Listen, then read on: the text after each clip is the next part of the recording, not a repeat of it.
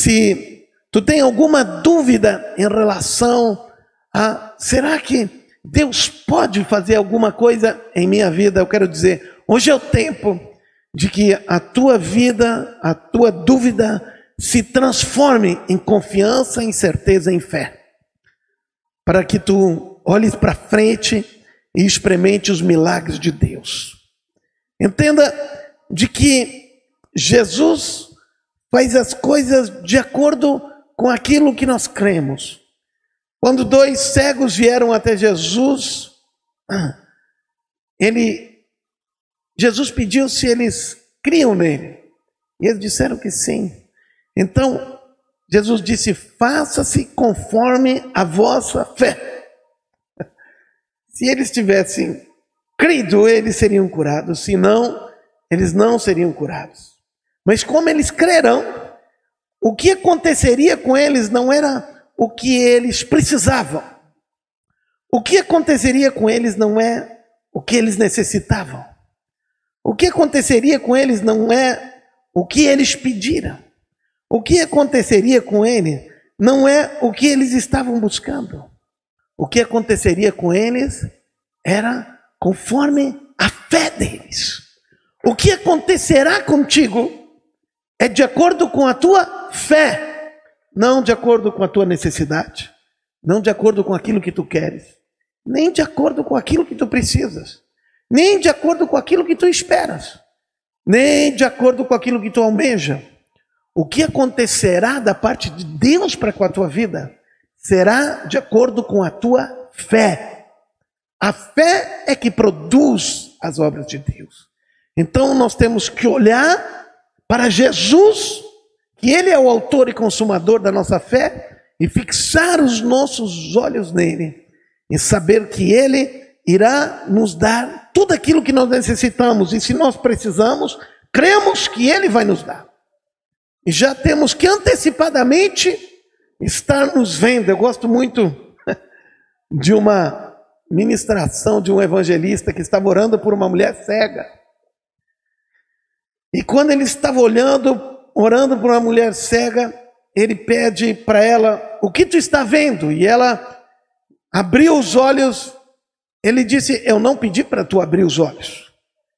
Então ela fechou os olhos, daí ele perguntou de novo: O que tu está vendo? E daí ela foi abrir os olhos de novo. E daí ele disse: Eu não pedi para tu abrir os olhos. E ela fechou os olhos de novo.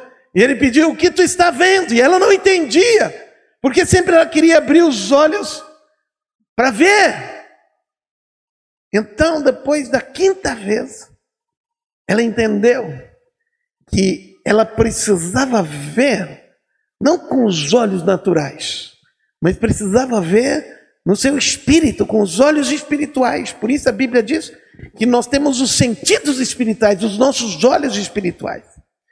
Então, ela entendeu que ela precisava ver ela vendo já, ver ela de acordo com aquilo que ela esperava, que ela cria em Deus. E daí ela não abriu mais os olhos e ela disse assim: Eu estou vendo, me vendo, vendo as coisas. Eu estou me vendo agora curada. E daí o evangelista disse: Agora tu pode abrir os olhos. E quando ela conseguiu se ver, quando ela conseguiu perceber aquilo que Deus estava fazendo mesmo antes que acontecesse. Lembro, Deus deu o nome de Abraão para Abraão, mesmo que ele não tivesse filhos ainda, para ele se ver como pai de multidões. Ele precisava se ver como pai de multidões. Como é que tu está te vendo? Como tu está olhando para a tua vida? E quando aquela mulher abriu os olhos, ela estava vendo. Por quê? Porque ela começou a crer antes de ver de fato as coisas acontecer. E hoje eu quero te desafiar a ver antes, a sonhar, a entrar na realidade, a viver na realidade dos sonhos de Deus para a tua vida que ativam a tua fé para que de fato isso se torne realidade na tua vida. Amém? Queridos, é um. Eu tenho, estou vivendo junto com vocês esse momento de pandemia. E esse é um momento difícil para mim, porque eu, especialmente, estava acostumado a viajar tanto. E, e sempre, todas as semanas, estava aqui, lá, colar. Ainda hoje eu disse para os meus filhos que estavam lá em casa, eu disse para eles, estou com, tô com saudade de viajar. Porque era quase que uma normalidade, era uma rotina para mim estar viajando para lá e para cá. E uma das coisas que eu sempre tinha o desejo de, de conhecer, de viajar, era Israel. E, e eu me lembro, falei para minha esposa, nós estávamos começando a nossa vida de, de casados, e então eu disse para ela: Olha, nós vamos poupar dinheiro para ir para Israel, para conhecer Israel.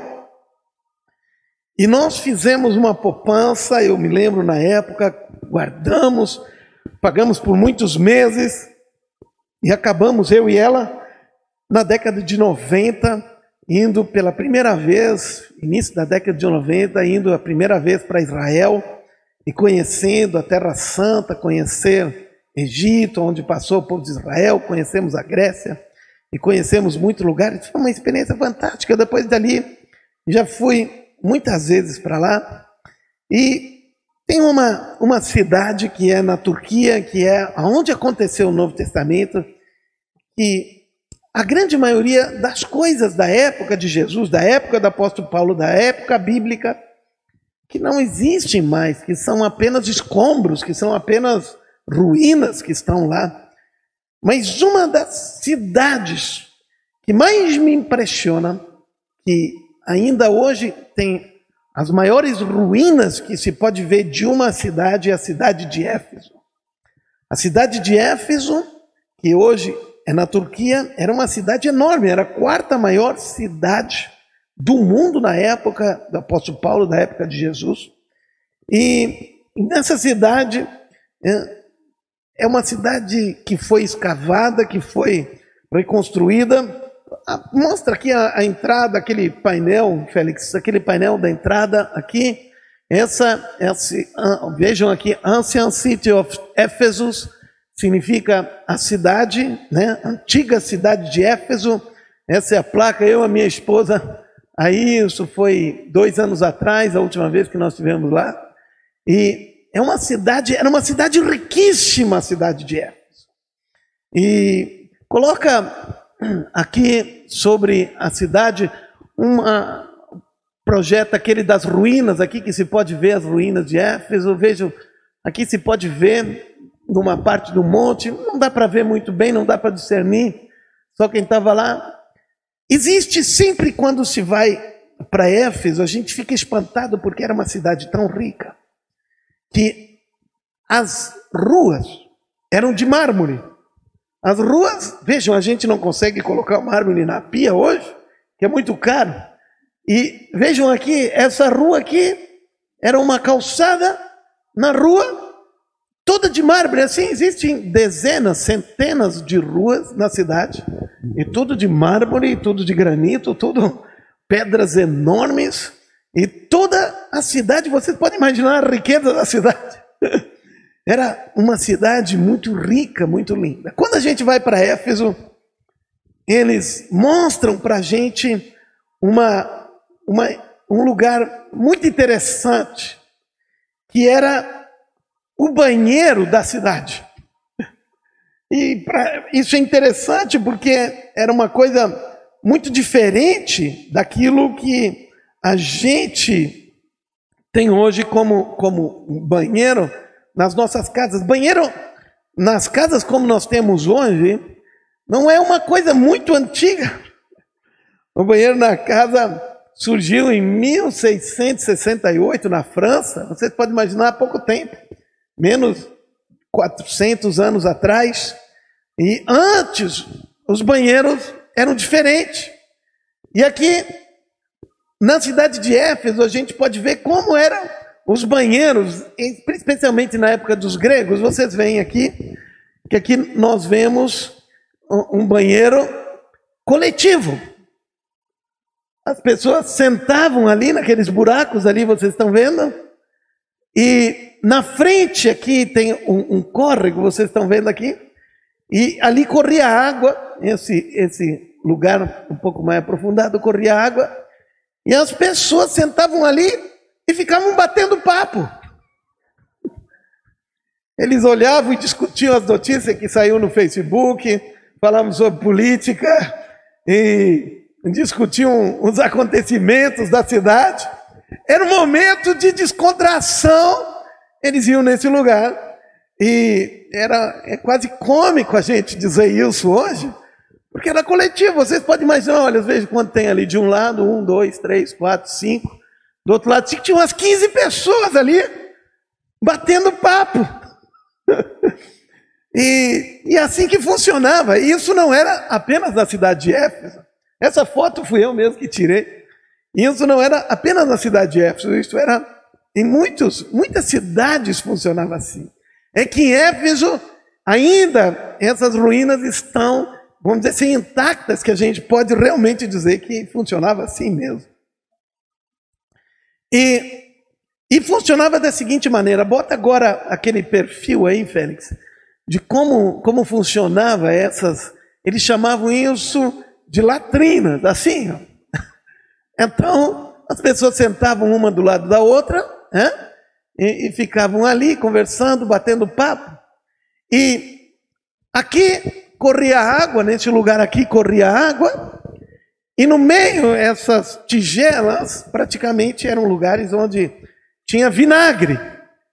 E eles tinham um tipo de uma, assim, um tipo de um, de, vocês podem ver na mão deles, tinha como que um, uma vara, um tipo de uma esponja, na, na frente. Então eles pegavam água que corria ali no chão, se limpavam, né? e depois eles pegavam com aquela vara, eles botavam dentro daquelas bacias ali de vinagre, e o vinagre era como que um antisséptico, e daí eles passavam vinagre. E esse era o comum que acontecia assim. Esse era o costume que tinha, ou seja, eles se limpavam e depois eles pegavam a varinha e passavam para o outro para fazer a mesma coisa. Esse era o costume dele, não estou inventando nada, é, é a realidade que, como funcionava aquela época, e isso eram lugares de bom asseio, ou seja, lugares que tinham né, uma cultura de, de, de estarem limpos, né? Porque tinha lugares que não tinha toda essa estrutura como tinha isso aqui era no centro da cidade de Éfeso, bem na parte central. Era assim que funcionava a coisa lá. Agora, vocês me perguntam, por que o senhor está contando esse negócio para nós aqui? Porque tem uma passagem na Bíblia que nos, nos deixa intrigados. E, e eu quero ler essa passagem no livro de João, no capítulo 19, versículo 28. E para que a gente entenda o que foi que aconteceu? Diz assim: Jesus estava lá na cruz, ele estava pendurado na cruz, ele estava sendo crucificado. E, e antes né, de que isso acontecesse, antes que esses versículos acontecessem, lá no livro de Lucas, diziam assim, Lucas 23, 36, diz assim, não precisam abrir, e também os soldados escarneciam, chegando-se a ele, a Jesus, e apresentando-lhe vinagre. Vejam, por que é que eles tinham vinagre lá? Num monte. Porque eles tinham vinagre, um pote de vinagre.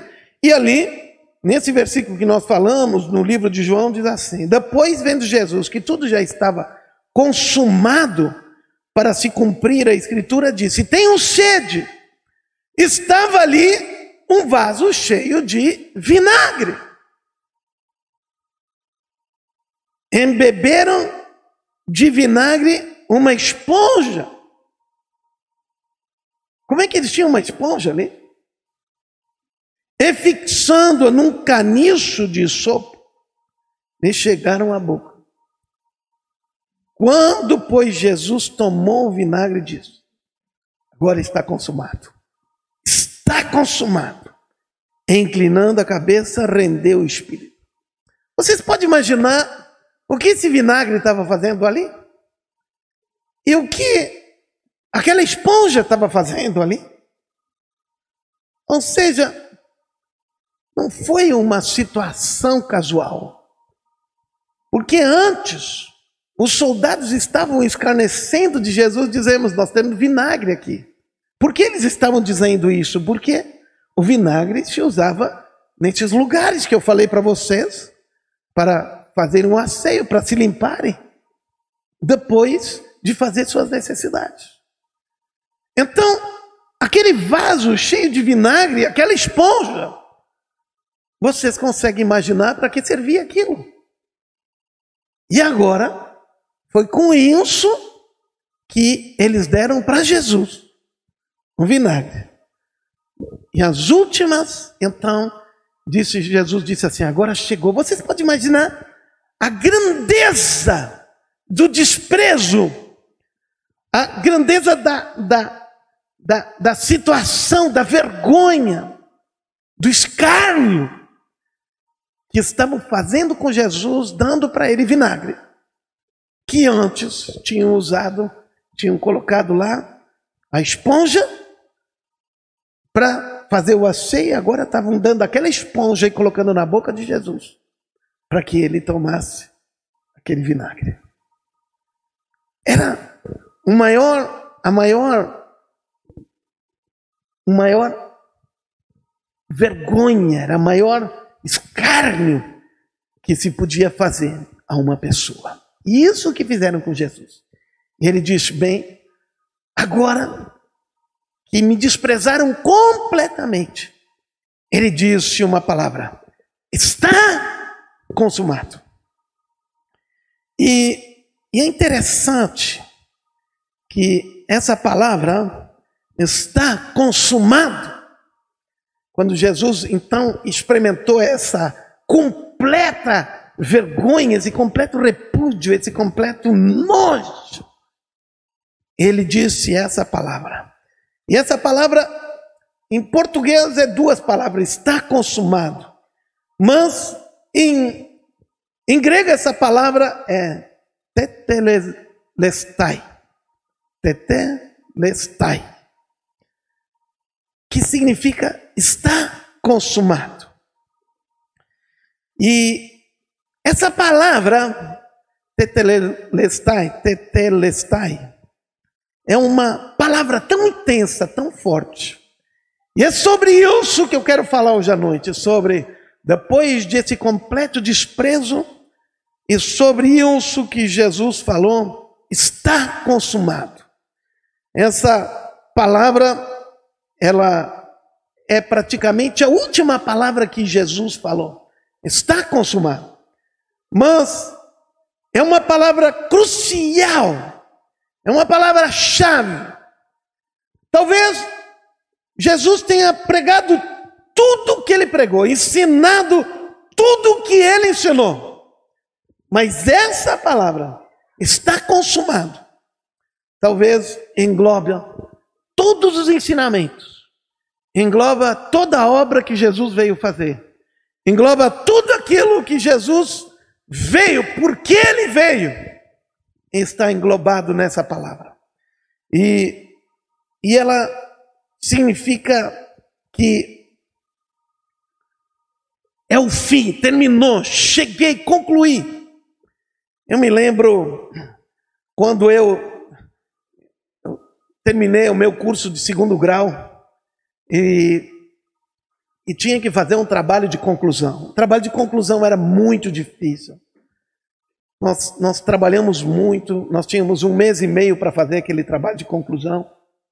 E eu me lembro que eu precisava entregar até sexta-feira de noite, às oito horas eu precisava entregar o trabalho. E eu fiquei as três últimas noites acordado, toda noite toda noite acordado. Eu acho que eu estraguei meu conceito de sono aquelas últimas três noites, porque eu não dormi três noites seguido. Eu não dormi. E só fiquei acordado tomando café, café, café, porque eu precisava terminar o trabalho. Às oito horas era o último prazo. E eu entreguei às sete e meia. Se eu tivesse, se nós tivéssemos na Grécia, falando grego, eu teria entregue e teria dito: Tetelelestai. Está pronto, está terminado, concluí, terminou. Foi duro, foi difícil, mas terminou. Essa palavra, então, se diz quando se termina uma coisa, se termina uma, um, por exemplo, quando eu me lembro quando eu comprei a minha casa, comprei não construí a minha casa, nós fizemos financiamento naquela época e, e foi na época não sei quantos vocês se lembram disso, foi na época que nós estávamos com inflação de 90% ao mês. E, e a última vez, quando estancou, quando se deu o plano que estancou a inflação aqui no Brasil, o último mês deu 90% de inflação, eu me lembro isso muito bem. E ali a prestação da casa sempre multiplicava por dois, 90% subiu 90% a prestação da casa, e no último mês. Eu me lembro que a prestação subiu 90%, praticamente quase dobrou, e o meu salário não subiu nada. Nós perdemos naquela época um mês de aumento, todos, todos empregados, perderam um mês, foi um mês, a poupança não rendeu dinheiro aquele mês. Foi uma época bem difícil que aconteceu, e, e eu agora estava pagando o dobro que eu pagava. E eu não aguentava mais, tinha três filhos, tinha muita escola para pagar, tinha muitas coisas. Nós estávamos começando nossa vida, então eu, eu fiz um negócio, eu tinha o carro, vendi o carro, pedi dinheiro para o meu pai, peguei algum dinheiro que eu tinha no fundo de garantia, peguei uma gratificação, arrumei mais um dinheiro aqui, eu disse, eu vou terminar o pagamento da minha casa, e eu me lembro o dia que eu fui negociar com o banco, negociei com o banco, e depositei, consegui fazer aquilo e depositei. Aquele dia eu podia ter gritado como Jesus gritou: Tetelelestai. Está consumado. Terminou. Dívida paga. Não tem mais nenhuma prestação a ser paga. Ou seja, essa palavra significa quando a gente terminou, acabou, está consumado, fim, ponto final. E e é interessante que Jesus fala essa palavra, e, e, essa palavra está numa declinação verbal que não existe no português. E por isso que a gente não consegue entender, parece que está consumado significa terminou, acabou e ficou no passado. Mas existe uma palavra, uma conjugação verbal no grego que não existe, no português existe muitas, na verdade, apesar de nós termos tantas conjugações verbais no português, mas essa, essa conjugação não existe. Que, que significa essa conjugação? Significa ela está no tempo perfeito em grego. Isso significa o quê? É algo que aconteceu, mas que tem resultados que ainda hoje está em vigor aquilo que aconteceu. E algumas vezes na Bíblia eles usam esse termo dizendo: terminou, mas esse terminou não significa acabou, ficou aí. Terminou, mas aquilo que aconteceu ali está tendo ainda, está em vigor ainda hoje, está valendo ainda hoje, está ainda hoje, tem validade ainda hoje. Então, quando Jesus gritou: Está consumado, ele queria dizer. Foi consumado no passado, ainda está acabado no presente e permanecerá concluído no futuro. Vou parar de novo.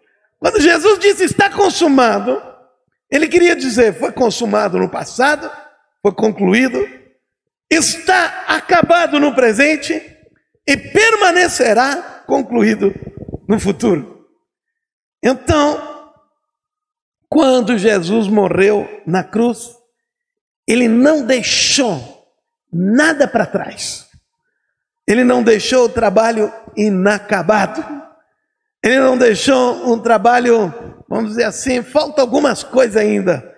O que ele diz é o seguinte: foi concluído, está terminado, e não existe mais nada a ser feito. Ponto final. Para hoje, para amanhã e eternamente. Está concluído, terminado. Interessante que essa expressão, praticamente, apesar que ela vem da palavra teleos, que significa está significa terminado, acabado, completo, fim, mas apenas duas vezes na Bíblia se vê essa expressão, e exatamente nesses versículos que nós lemos. Está duas vezes quando Jesus percebeu que estava acabado, que estava terminado, que estava consumado. Ele então pediu água e depois ele disse: Está consumado. Agora, o que significa isso? Traduzindo, vamos dizer, Literalmente, tetelestai. Tetelestai. Diga junto comigo, tetelestai. Vamos lá. Tetelestai. A gente não é uma palavra comum para nós, mais uma vez, tetelestai. Vocês nunca mais podem esquecer essa palavra agora, tetelestai. E o que significa? Está terminado. Ou melhor, foi pago integralmente. Foi pago na íntegra. Foi pago completamente. Então, essa palavra, alguns dizem assim, é a maior palavra do maior homem, do maior dia que a humanidade já viveu. Vamos lá de novo. É a maior palavra do maior homem no maior dia de toda a humanidade. Quando Jesus morreu na cruz, ele resumiu numa só palavra todo o trabalho, toda a obra, tudo que ele veio fazer, tudo que estava determinado desde a antiguidade. Quando ele disse tetelestai, ele disse: se cumpriu tudo o que havia para se cumprir. Foi pago tudo o que estava em dívida. Está terminado tudo que tinha começado. Não há mais nada para se fazer. Tudo está pronto, tudo está acabado. Olha, Charles Spurgeon, que foi um dos mais uma das pessoas, um dos maiores pregadores, foi chamado príncipe dos pregadores. Ele diz assim: essa palavra é um oceano de significados e uma gota de linguagem. Olha, vejam que coisa linda. Um oceano de significado e uma gota de linguagem. Um, um outro pregador, Gabriel, diz assim: nunca antes e nunca depois foi falada uma palavra que contenha tanto significado. Outro pregador, A.W. Pink, diz assim: a eternidade será necessária para tornar manifesto tudo o que Tetelestai contém e significa. Então, Desde a fundação do mundo, nunca houve uma única palavra proferida que contivesse uma matéria tão diversificada e tão importante. Na verdade, cada palavra que saiu dos lábios do nosso Senhor Jesus Cristo merece consideração. Mas tetelestai é o eclipse, o apogeu de todas elas. Uau! Hoje nós estamos falando numa palavra que num momento cerne da história. Não existe nada tão grandioso que possa explicar. E quando essa palavra tinha uma, nós tínhamos uma dívida que nunca poderíamos pagar. Mas naquele momento que Jesus disse tetelestai, ele disse: está pago. Foi pago. E não apenas pago, pago completamente. pago totalmente. Quando Jesus morreu na cruz, ele não deu apenas um sinal e disse assim: bem, depois vocês continuem pagando. Não! Quando ele disse tetelestai, significa completamente pago. Significa tudo pago. Ele não disse eu dei a entrada e vocês continuem pagando as prestações. Ele disse está tudo completamente pago. Não ficou nada, absolutamente nada para trás. Isso é tremendo demais. Entender essa, a grandeza desse momento é, é, e dessa palavra é muito tremendo. Mas para que a gente entenda o que significa de fato Tetelestai, eu quero mostrar para vocês como essa palavra era usada na época de Jesus.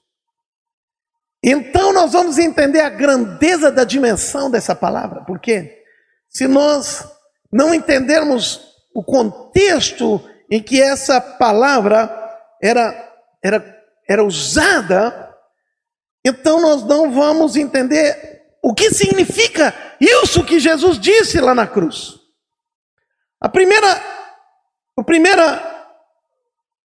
contexto que ela, essa palavra era usada era a palavra que era usada quando de servos ou de pessoas que eram incumbidas a fazerem um trabalho. E, e quando alguém era incumbido a fazer um trabalho, ele voltava e tinha feito um trabalho, ele tinha cumprido com aquela missão, com aquele trabalho aquele servo tinha feito aquilo, ele dizia, tetelestai. Significa, terminei, cumpri com aquilo que tinha feito integralmente, não ficou nada para trás. Existe num, num, num texto antigo que foi encontrado, lemos sobre o exemplo de um pai que tinha enviado seu filho para uma missão. O filho não deveria retornar até que realizasse o último ato da missão. Quando ele retornou na missão bem sucedida, ele usou a palavra Tetelestai, papai, para relatar ao seu pai que havia cumprido com toda a meta. Parece que isso nos lembra de Jesus que um pouquinho antes, que Jesus disse um dia antes, que Jesus gritou essa palavra lá na cruz, ele estava com os discípulos dele. E ele estava orando no livro de João, no capítulo 17. E ele estava orando e disse assim: Pai, eu te glorifiquei na terra, consumando a obra que me confiaste a fazer. Ele está dizendo: Pai, tu me enviou para uma missão aqui. E eu estou terminando com essa missão. Eu estou com, terminando, tetelestai. Então, não significa apenas cumprir com uma tarefa, completar uma tarefa, mas significa cumpri-la completamente,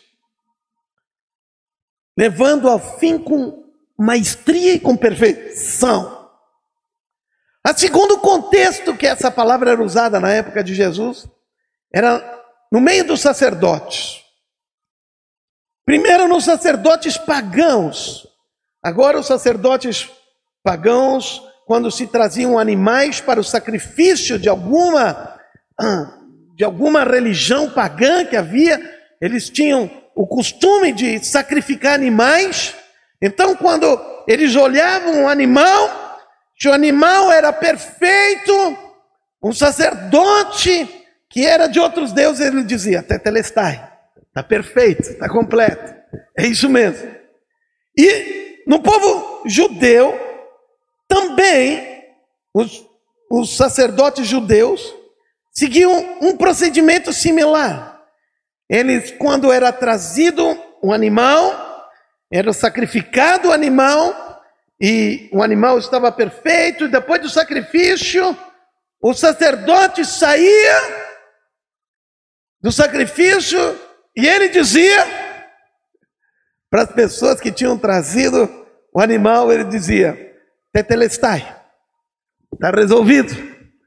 O animal que foi sacrificado pelo, pecados de vocês e pelos erros, para que vocês tivessem a bênção de Deus. Agora está cumprido isso. Mas o outro ano, o outro ano eles tinham que vir de novo. Era um tetelestai temporário. Jesus, exatamente como um cordeiro, foi levado ao matador, foi crucificado, entregue a sua vida. Mas agora a Bíblia diz que por uma vez, lá no livro de Hebreus, que uma vez por todas, agora não precisa mais voltar ano que vem para fazer o sacrifício. E agora Novamente, o sumo sacerdote, como Jesus é comparado diante de Deus, o apóstolo e sumo sacerdote da nossa fé. Agora, ele chega e lá no final, ele grita como os sacerdotes gritavam: Tetelestai, está resolvido, foi aceito. Ele grita lá na cruz: Tetelestai, está consumado. Mas agora, de uma vez por todas, para todos sempre para toda a humanidade, para todo homem, para toda mulher, para aquilo que representava no passado, no presente e no futuro. O cordeiro estava perfeito, aceitável, tetelestai. A terceira terceiro momento que essa palavra era usado na época de Jesus era quando um artista, um pintor, um escultor, ele fazia uma obra, então ele estava pintando o quadro ou, ou esculpindo né, aquela, aquela obra de arte numa pedra, e quando ele terminava, dava os últimos retoques na pintura, ele ficava olhando os últimos ali naquela, naquela obra que ele estava fazendo. E ele se afastava e olhava de longe, e olhava para aquele quadro, e ele dizia: Tetelestai, a grande arte está terminada. Jesus, quando foi crucificado, ele disse: Pai, o todo, toda a arte, toda a pintura da história, tudo isso que tu está fazendo esculpindo a história da humanidade de uma forma tão linda. Agora, Pai, tetelestai. Terminou. Acabou. Ponto final. A obra está pronta.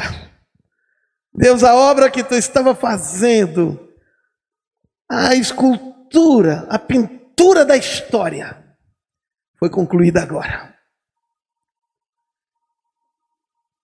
Quarta, quarto momento que usavam essa palavra tetelestai, na época de Jesus, era quando um construtor construía uma obra que ele foi qualificado, ele foi, uh, que ele foi contratado para construir uma casa, um palácio, alguma coisa. Ele quando pegava e aquele que tinha contratado tinha vindo, ele apresentava a obra, finalizava, dava a chave para aquele que havia contratado ele para poder entrar. Então, ele dizia: Fiz tudo de acordo com o plano, tetelestai. Ou seja, todo projeto, todo plano, tudo aquilo que estava, que eu fui qualificado, que eu fui contratado para fazer. Está pronto, estou entregando. entregando a casa completa. Estou entregando o projeto completo. É isso que Jesus estava dizendo lá na cruz. O projeto está completo. Mas cada momento que nós vamos avançando no significado dessa palavra e no uso dessa palavra, no seu tempo, ela vai ficando mais significativa. A quinta, o quinto contexto que essa palavra era usada era no meio do comércio, no meio dos comerciantes. E a palavra tetelestai foi escrita também em muitos documentos comerciais e recibos na época do Novo Testamento, para indicar que uma conta havia sido paga integralmente. Foram achados papiros numa escavação, e naqueles papiros estava tudo escrito neles, era como que contas tinham sido pagas, e eram pilhas e pilhas, e embaixo de cada uma daquelas contas estava escrito Tetelestai. Significa pago. Tudo pago. Quando era como se era como se tivesse um recibo de pagamento. E na verdade, quando se comprava, por exemplo, um terreno, uma propriedade, ah, e a pessoa ia pagando em prestações, aquele terreno só de fato pertencia àquela pessoa quando ela tinha este recibo, e esse recibo começava com a expressão Tetelestai. Tudo pago. Agora não ficou nada para trás. Então, no momento que alguém tinha aquele recibo escrito Tetelestai, significa tudo pago. E isso foi encontrado em vários, vários lugares foi encontrado escrivões que escreviam né, nas dívidas, certificado de dívida, que foi pago integralmente, inteiramente. Agora eu quero explicar uma coisa. Lembram que. Lembram que quando Jesus estava lá na cruz, ele pagou integralmente todos os nossos pecados. Não ficou nada para trás. É um escritor, Wayne Gooding, que ele diz assim: se Cristo não tivesse pago a pena total, ainda haveria condenação para nós, mas visto que ele pagou a pena total que nos é devida, portanto, não há hipoteca sobre os santos. Ou seja, não existe preço que nós precisamos pagar ainda. Portanto, agora nenhuma condenação, nenhuma dívida há para os que estão em Cristo Jesus. Não tem mais dívida. Foi pago. Ninguém pode te acusar que espiritualmente, pelo teu pecado, porque tu fez algo errado, porque tu não é aquilo que tu esperava, o que Deus esperava ser. Bem, agora tenho uma dívida para pagar, agora não sou digno. Eu quero te dizer que está escrito, bota aí aquela, está carimbado na tua testa, está carimbado na tua vida, está carimbado, tetelestai. É como que no passado, a gente ia pagar uma conta da gente e eles carimbavam: pago.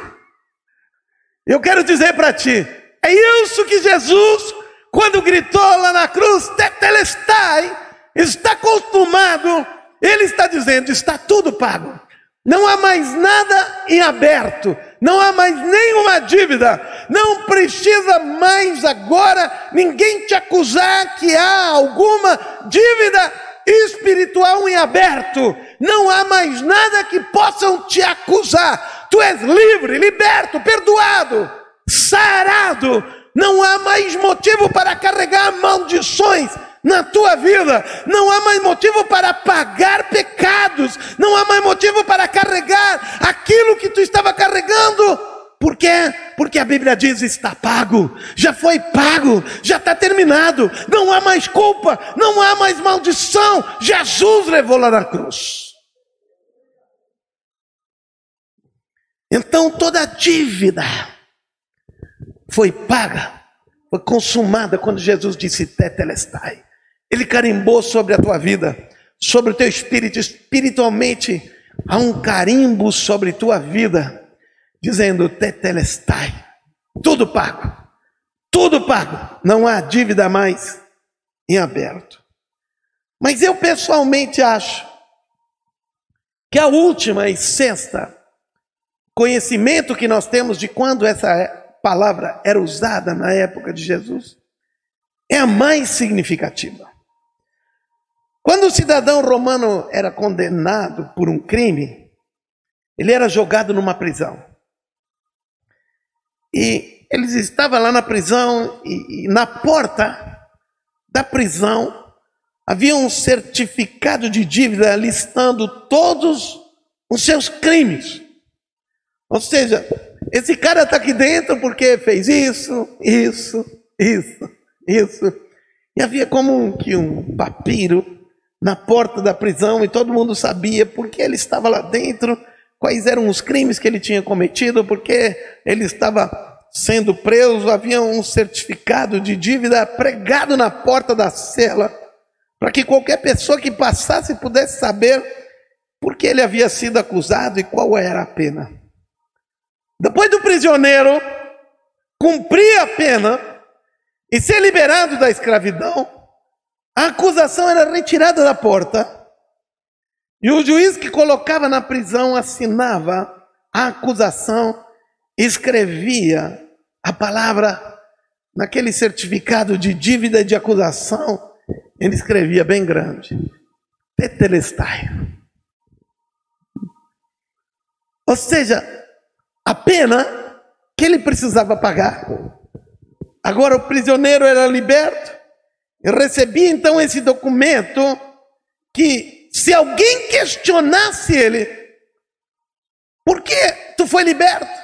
precisa ser preso, e o motivo que ele estava livre, ele poderia apontar a acusação através da qual o juiz havia escrito tetelestai, está livre, não tem mais nenhuma pena a ser paga. Ele garantia a sua libertação e a sua liberdade. Deixa eu te dizer algo. Quando Jesus gritou lá na cruz, tetelestai. Sabe de uma coisa? Isso é teu atestado de que não há mais condenação. É um atestado que, que tudo aquilo que havia, que te acusava, que pesava, que te condenava, que causava mal, que o diabo vinha e dizia: Eu tenho direito, estou estragando tua vida, tu não pode, tu não pode receber as coisas de Deus, tu, tu fez muitas coisas erradas, tu não é digno, não, não precisa esperar muitas coisas, quem tu é? E agora tu pode mostrar para ele, meu querido diabo, quer dizer, nem é tão querido assim. pode dizer, diabo, eu tenho aqui o certificado que diz tetelestai, que diz pago completamente. Está toda pena paga. Está tudo resolvido. Todos os pecados perdoados. Por isso que em Colossenses 2:14, dentro deste contexto diz assim: "E ele cancelou o registro de acusação contra nós, removendo, pregando na cruz." Exatamente disso que Colossenses está falando. Havia um registro de acusação. E agora está carimbado nesse registro de acusação diante dos céus, do inimigo, ou em qualquer lugar que possa existir. Eu quero que isso agora esteja na tua mente carimbado. Tetelestai Jesus disse: está agora liberto. Não há mais culpa, não há mais pena. Tudo o que precisava cumprir, a pena que precisava vir, foi cumprida. E agora tu tem direito diante do Pai. Tu é livre, liberto. Agora não pesa mais culpa. Pode chegar diante de Deus, pode chegar diante do teu Pai e dizer: Papai, Estou precisando tua ajuda. E ele disse: Eu sei, já estendi a minha mão, porque muito antes que tu precisava alguma coisa, ele já sabia e já preparou uma saída para a tua vida. Tetelestai, querido. Essa palavra é muito, muito, muito, muito tremenda. Deixa eu terminar agora essa ministração dessa noite e falando algo muito poderoso. Um evangelista, o nome dele se chamava Alexander Wooten, e ele foi abordado por um jovem um dia que perguntou para ele: Evangelista, o que eu devo fazer para ser salvo? Então, o evangelista respondeu para ele assim: Querido, é tarde demais. O jovem ficou, como assim tarde demais? Ficou alarmado e perguntou para ele: Você quer dizer que é tarde demais para eu ser salvo? Eu não posso mais fazer nada para ser salvo. O jovem estava desesperado. Então o evangelista respondeu: tarde demais. Tudo o que precisava ser feito já foi feito. Está concluído. A única coisa que você pode fazer agora é crer, é acreditar. Não há nada mais que nós possamos fazer se não é isso. Consumado está. Então, enquanto a religião, enquanto diabo, enquanto inimigo, vem sempre dizer para ti: tu tem que fazer isso, precisa fazer isso, precisa fazer aquilo, tu precisa fazer isso, senão tu não vai ganhar isso. Jesus veio dizer para ti: está feito, está consumado, terminou. Agora, querido, diante de tão grande palavra, diante de tão grande momento, diante dessa revelação tão grande de que está feito, está concluído, terminado, ponto final. Eu quero hoje te dizer que por causa disso, tetelestai, não esquece mais. Faz uma pulseira escrito Tetelestai. Está feito. Está terminado. Foi pago tudo. E por isso que foi pago.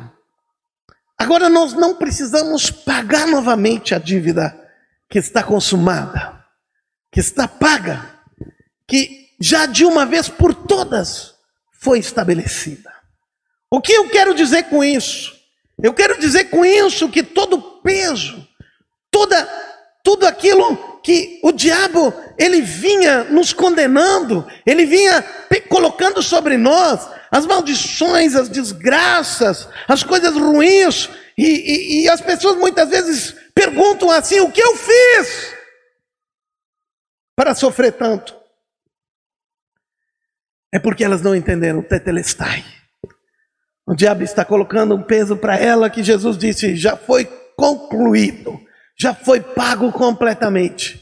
E tu está carregando algo que tu não precisava mais carregar. Tu já pode ser livre da prisão, tu já tem o registro escrito tetelestai, já foi pago. Já está ali no registro, já está dito. E tu está pagando outra vez. Não há mais maldição. A maldição Jesus pagou, agora tu pode chegar e dizer diante do céu, diante do diabo, dizer: Diabo, em nome de Jesus, agora, fora da minha vida. Doença desapareça agora, porque a Bíblia diz que Jesus pagou pelas suas pisaduras, nós fomos sarados. Ele pagou, está consumado.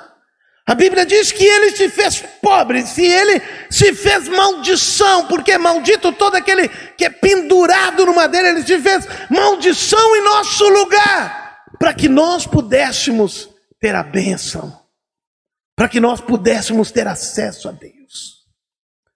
O que nós precisamos fazer é crer, é ver, é desenvolver a nossa fé naquilo que Deus disse, é assumir verdadeiramente aquilo que Deus falou em nos tomar para a nossa vida os milagres que nos estão propostos e já nos foram doados toda sorte de bênçãos espirituais já nos foram dadas, estão à disposição nas regiões celestiais. Agora podemos acessar este lugar e dizer: agora eu tomo para mim, agora eu tomo todas as coisas que eu necessito, a minha cura, a minha prosperidade, caminhos abertos, a minha vida familiar, meu casamento, meus filhos, tudo, todas as coisas. Eu quero viver uma vida abençoada, não quero viver uma vida totalmente, completamente em conflitos. Eu não preciso mais, porque Tetelestai está consumado.